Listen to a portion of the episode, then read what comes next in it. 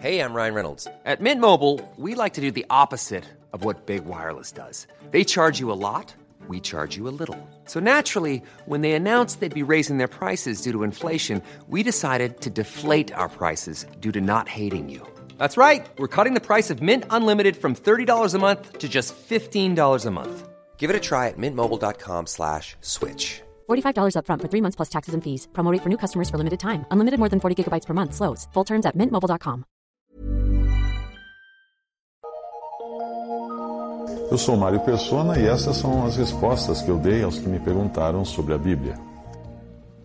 Você perguntou se o milagre que Jesus fez, o primeiro milagre de Jesus, incitava a embriaguez. Não. Jesus não estava incitando a embriaguez dos convidados na festa de casamento de Caná ao transformar água em vinho. Mesmo assim, era vinho alcoólico, claro, só que muito melhor do que o bom vinho que tinha sido servido até ali, até acabar o vinho, até acabar o estoque de vinho que o anfitrião estava oferecendo aos convidados da festa. O vinho fazia parte da alimentação dos povos do Oriente Médio, como mais tarde passou a fazer parte da alimentação dos povos europeus. Como eu sou neto de italianos, eu fui criado em uma família que sempre teve vinho na mesa nas refeições. Tinha sempre um garrafão de vinho no chão ao lado da mesa, no almoço e na janta. Mas eu nunca vi os meus pais embriagados. E eu e as minhas irmãs tínhamos costume de beber sangria, desde criança, sangria, que é vinho com água e açúcar, na presença de nossos pais. Nossos pais preparavam a sangria. Uh, só existia vinho alcoólico no tempo de Jesus. Alguém fala assim, não, mas aquilo era vinho sem álcool. Esse processo de vinho, de tirar o álcool do vinho, é uma coisa moderna. Os vinhos não alcoólicos que você encontra hoje são vinhos alcoólicos que passam por um complicado processo de retirada de álcool e depois precisam ser pasteurizados para não estragar, porque um vinho sem álcool, um suco sem álcool, ele estraga. Uh, e falar assim, né, que eles tomavam suco de uva e não era um vinho. Suco de uva era inviável na época porque não existiam refrigeradores ou processos de pasteurização, o que impede o suco de fermentar. Esses processos impedem. E, e, a uva tinha uma colheita durante uma vez por ano, e obviamente que o resto do ano, se fosse guardar esse suco para tomar no resto do ano, não tinha como conservar. A única maneira de conservar o suco de uva é fermentando e transformando em vinho ou em vinagre, que é outro processo de fermentação mais fermentado. E tem álcool aí. Da mesma forma que a única maneira de, de, de você conservar o, le, o leite por até mais de um ano, ou anos até, como você faz? Você fermenta o leite e transforma em queijo. O problema é que muitos cristãos norte-americanos, descendentes dos puritanos e metodistas que fugiram da Inglaterra até por causa da perseguição que era feita contra eles, até por, por anglicanos, por de outros de outra seita cristã, eles criaram, esses que foram para a América, criaram a noção de que beber vinho é pecado. Os puritanos, apesar de não proibirem o vinho, eles exerciam um rigoroso controle sobre o hábito de beber vinhos uh, os metodistas que vieram depois de John Wesley baniram o álcool completamente de entre os membros das suas congregações. E foi daí que se originou a noção que muitos cristãos protestantes têm até hoje de que beber álcool em qualquer quantidade seja pecado. Essa ideia acabou se espalhando por muitas denominações, apesar de cristãos das denominações mais antigas, como as diferentes divisões do protestantismo, do catolicismo, do protestantismo, continuarem não tendo restrições a não ser contra o abuso da bebida alcoólica, que é o que a Bíblia condena, o abuso, a embriaguez. É sabido até que os monges católicos de todas as épocas foram grandes produtores de vinho e de cerveja de qualidade nos seus mosteiros. A cerveja talvez seja uma bebida alcoólica tão antiga quanto o vinho, porque ela já era utilizada pelos antigos sumérios e também pelos egípcios. Portanto, embriagar-se é pecado. Beber vinho, não. 1 Coríntios 11, 21. Porque comendo, cada um toma antecipadamente a sua própria ceia, e assim um tem fome e o outro embriaga-se. Isto mostra que o vinho que era utilizado na ceia, na ceia do Senhor em Corinto, era vinho alcoólico, porque quem ia se embriagar com suco de uva na ceia do Senhor? Efésios 5,18: E não vos embriagueis com vinho em que há contenda, mas enchei-vos do espírito.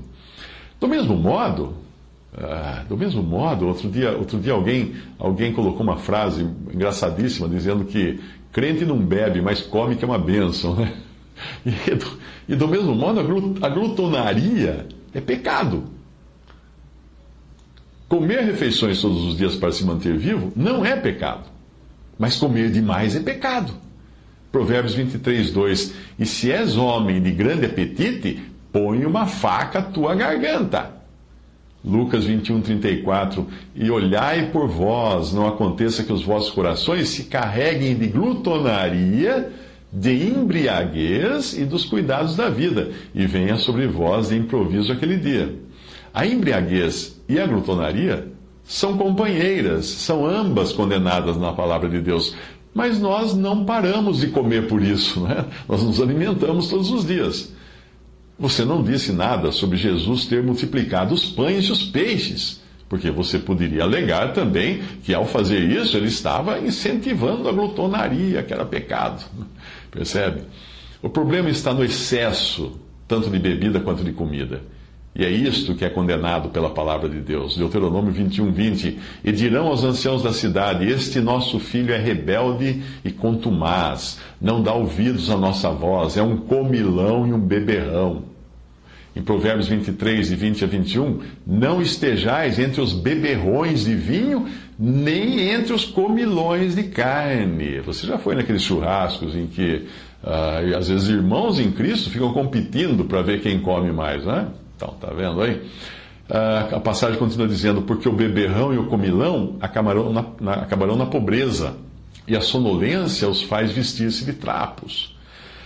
Portanto, glutonaria, que é comer demais, e embriaguez, aparecem lado a lado junto com outros pecados chamados de obras da carne, como quais? Adultério, prostituição, idolatria, feitiçaria e homicídios. Percebe? Quando você lê essas passagens e você vê aqueles, às vezes, cristãos, uh, cristãos comilões, é? cristãos uh, obesos, excessivamente obesos, uh, falando mal de gays, por exemplo, olha, assim, olha a passagem. Glutonaria, bebedice, adultério, prostituição, idolatria, feitiçaria e homicídio. Está tudo junto. É. Gálatas 5, 19 a 21. Porque as obras da carne são manifestas, as quais são adultério, prostituição, impureza, lascívia, idolatria, feitiçaria, inimizades, porfias, emulações, iras, pelejas, dissensões, heresias, invejas, homicídios, bebedices, glutonarias e coisas semelhantes a estas, acerca das quais vos declaro, como já antes vos disse, que os que, que cometem tais coisas não herdarão o reino de Deus. Algumas situações que me ocorrem agora de quando o cristão não deveria beber álcool de jeito nenhum são essas. Primeiro, antes de dirigir, porque isso é proibido pela legislação e ele deve seguir a lei do país. E também é perigoso, porque diminui os seus reflexos. Ele está mais propenso a causar um acidente. Assim, da mesma forma, aqueles que falam ao celular dirigindo. É proibido. Uh, outra situação em que o cristão nunca deve comer, não deve beber bebida alcoólica, quando ele está na presença de outros irmãos que têm restrições à bebida ou que já tiveram problemas com o alcoolismo. Porque isso vai servir de escândalo para aqueles que que não, não, que não deve beber, e de tropeço para aqueles que tiveram problema com bebida. Ele não pode, não pode nem ver alguém beber na frente deles, que eles podem ficar à vontade.